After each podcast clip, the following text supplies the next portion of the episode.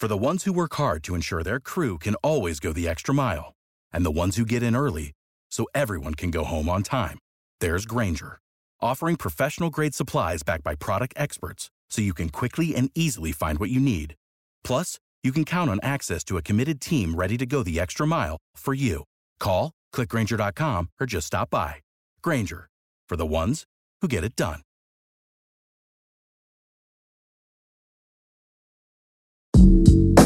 阅读、科技、旅行，生活可以很大。对话设计、学习、思考不嫌太多。这里是 iTunes 获奖播客《狗熊有话说》，一听就停不下来的哦。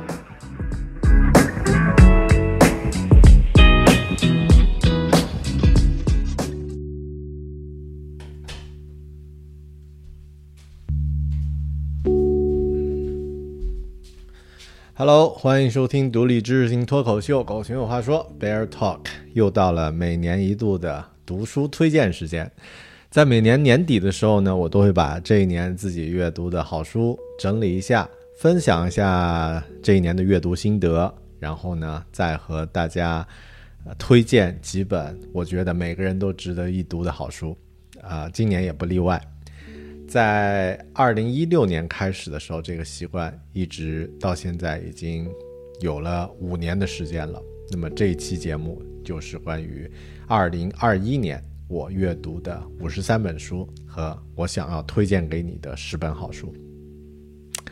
我们具体来开始看一下啊，这个，嗯，很有意思的一件事情就是从二零二零年开始。全球进入了疫情的这个状态，那么每个人的生活都有了巨大的变化，我也不例外啊，又又离职，又辞职，又被裁员，然后换工作啊，搬家等等啊，发生了很多不一样的事情。但很有意思的是，二零二零年和二零二一年，我都完成了每年阅读五十二本书的原定目标，而且这个啊，这个。成果呢，要比之前的几年都做得很好啊！我也很奇怪，可能，呃，总结下来是方法占了一个非常大的一个比重。那么从阅读的角度，我曾经说过，数量和质量到底哪个更重要？现在我还是认为数量要比质量，所谓的质量要更重要一些。离开了数量的质量呢，其实。啊、呃，无从谈起。所以在之后的阅读过程中，我也会继续，呃，保证自己阅读量每年五十本这样书的这这样的一个数量。呃，特别在总结下来，我发现，特别是英文阅读的数量，呃，从二零一九年到现在啊，我一直坚持大量的英文阅读，它对我的生活和工作带来的积极的影响是非常的明显的。所以这也是我要要想要继续坚持阅读数量的一个重要原因。那么再其次呢，就是当你阅读达到一定的数量的时候，比如说一年至少超过二十本吧，那么你会发现，如然后你还可以再给这些书做一些这个评分，自己的一些打分的话，会发现书的质量基本呈现一个中型曲线。什么意思呢？就是特别好的书和特别差的书分别都是比较少的。中间呢，就是那些比较平均的书。我这一年阅读下来呢，打了五星的书大概有八本还是七本，然后打了两星的书呢也很少，但中间的三到四星的书就比较多。所以这也是我坚持阅读数量达到一个基本高度的一个重要原因，就是当你能够啊、阅读很多书的时候，相对来说，你阅读好书的几率呢也会增加。那么，作为一个生活在家，所有的活儿都得自己干，啊，得做饭，得这个做家务，然后还得维护，啊，这个这居家环境的这样的一个奶爸啊，然后还有一个小孩儿，然后还生活在一个基本外卖和这个呃农活儿、家务活儿都得自己干的一个国家，呃，阅读的时间非常有限的。但也正因为这样呢，我才开始训练自己。啊、呃，使用不同的方式来进行高效阅读。那么，在二零一九年培养起来的这个两倍速收听英文书的这样的一个能力啊，其实给我的阅读带来了极大的提升。就是很多时间我其实都是通过，呃，收听有声书的方式来完成这个阅读。当然呢，最常用的这个阅读设备呢，不外乎 Kindle，还有啊 iPad，那么都是在啊阅读的时候可以啊。就是更多比纸质书更加方便，然后能够更加快速的进入阅读的状态。呃，当然总结下来，我觉得阅读的习惯和你的生活习惯与生活环境其实也是强相关的。那么，呃，如果家里面游戏机很方便就可以玩起来，电视很方便可以看起来，视频很方便可以刷起来，那么你花在阅读的时间其实肯定是有限的。那么我呢，嗯，有一些。嗯，自己有意识培养的习惯，比如说晚上如果半夜醒过来睡不着，失眠了，那么我一般就通过读书的方式，那么强行把自己逼着自己去读一本啊比较困难的书，那么啊坚持的时间长了，我有了阅读的阅读的这个成就感。如果马上就睡着了，就达到了我的这个快速进入睡觉状态的这个目标，所以挺好的。那么啊，还有呢，就是在家里啊，比如说我刚刚搬到这个新家，呃，一直之前一直想要买个大一点的电视，买个电视，然后玩游戏什么的啊，但后来犹豫再三的决定还是打住啊。其实主要是领导不答应。那么我觉得呃，就通过呃把晚晚上的时间听着音乐读书，其实呃是一个更加自然的一个选择。那么这是第二，呃，这是一个基本的总结。那么聊一聊在专业提升方面的，因为我作为一个设计师的话，今年，呃，去年前年其实阅读了大量的设计相关的专业书籍。今年呢，虽然专业类的书读的不算太多，但读了不少商业类、沟通类的书。那么对于产品设计，对对于我现在作为一个 product designer 来说呢，可能更加重要一点。我觉得设计专业最大的一个收获呀，就是通过阅读跟视觉笔记相关的好几本书，开启了我自己作为啊这个视觉化视觉化思维者这样的一个身份的一个探索。那么在二零二二年呢，我还会继续去研究怎么更多的可以更好的去啊使用视觉的方式去整理自己的思路，分享自己和。啊，分享自己的想法，以及啊与他人进行交流。那么今年我还读了一些漫画，但是我没有厚着脸皮把呃漫画算在自自己的阅读量里面，不然那个就算不了了，对吧？一套，比如说呃《乔乔冒险奇遇》，呃，那么随便就是十多本一部，那么我不能把他们都算进来。嗯，唯一算进去的两本呢是法国漫画家。莫比乌斯的两本这个作品集，我觉得非常值得。那么它单独其实可以算在阅读的数量里面的。呃，统计一下我今年的阅读成绩啊，语言类呃语言的分类呃，总共阅读五十三本书，那么英文的读了四十九本，中文的读了四本。信息的形式的话，有三十九本书是纯文字的书籍，呃，十四本呢是绘本。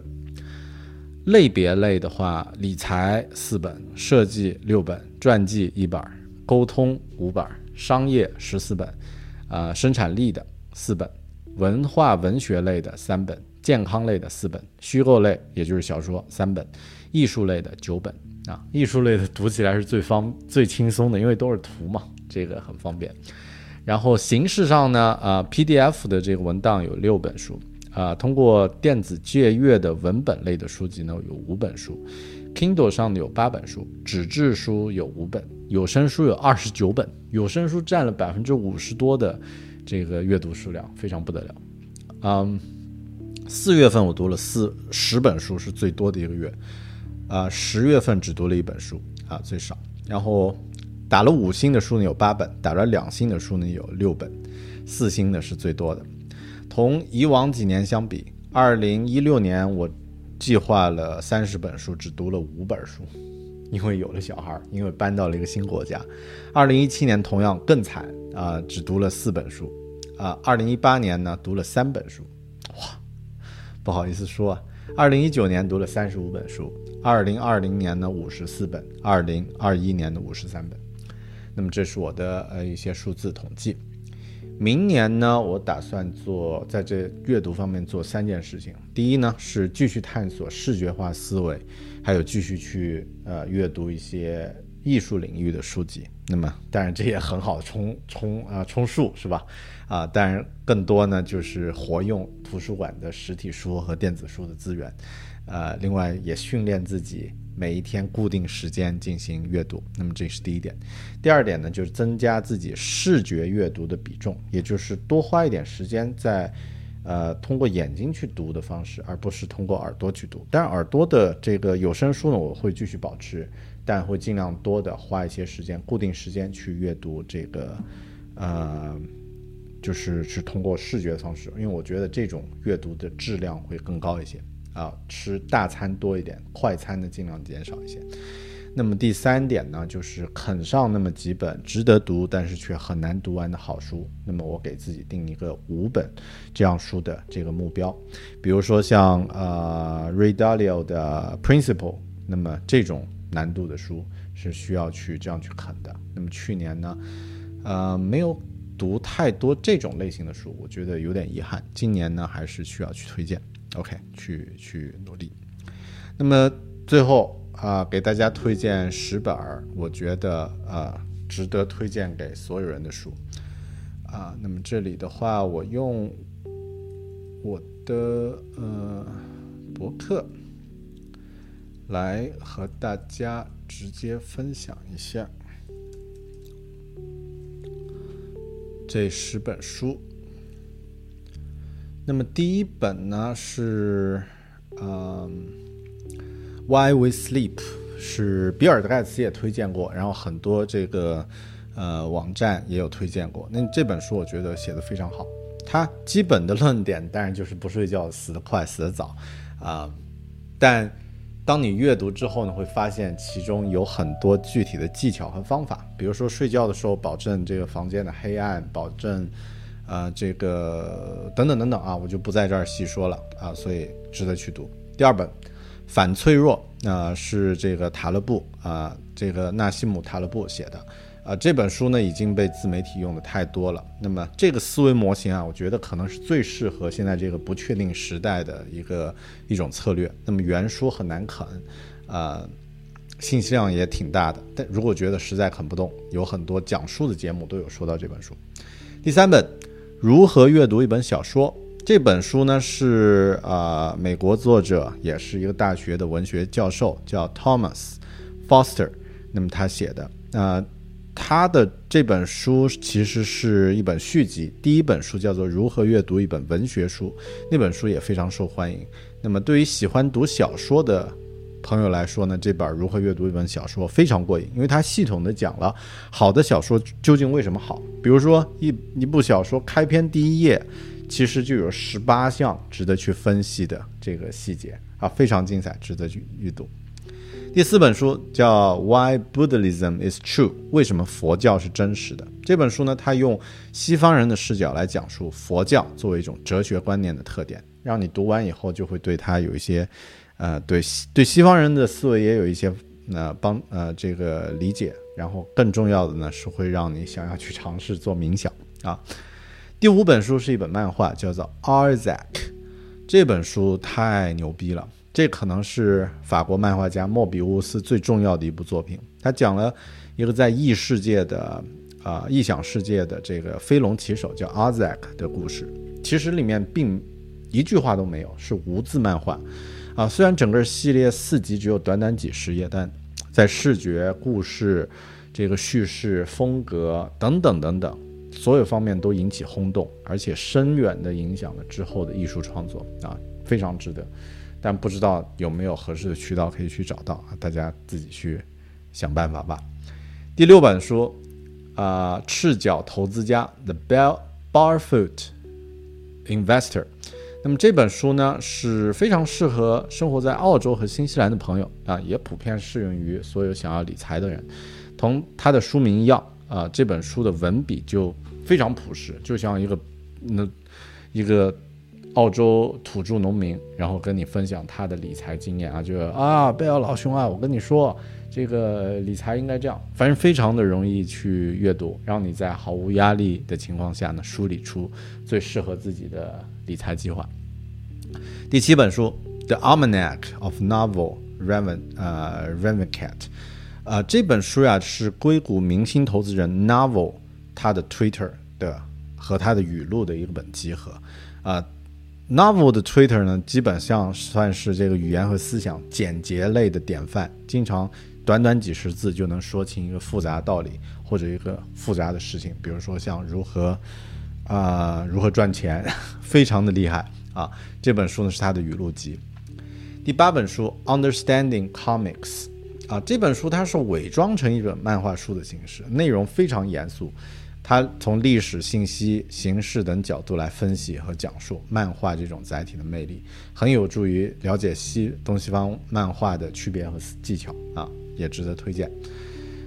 第九本书叫《Think Like a Monk》，这个像僧侣一样的思考。这本书呢是现象级的媒体人啊 Jay Shetty 的自传。我在之前的视频里面也推荐过他啊，他从名校毕业。回到印度做了几年僧侣，然后呢又呃开始做自己的自媒体。这本书就是对于他他对于生活的感悟，其中很多观点都很有价值。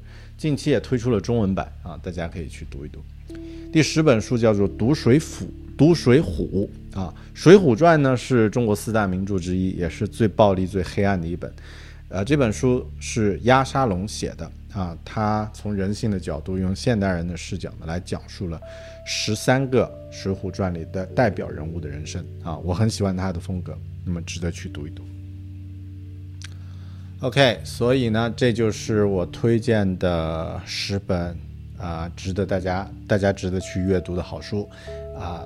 那么希望你喜欢这期节目关于读书的啊回顾，也希望大家在新的一年二零二二年能够多读好书，读好多书。谢谢你的收听和收看啊！这里是大狗熊的狗熊有话说，我们下期节目再见，拜拜。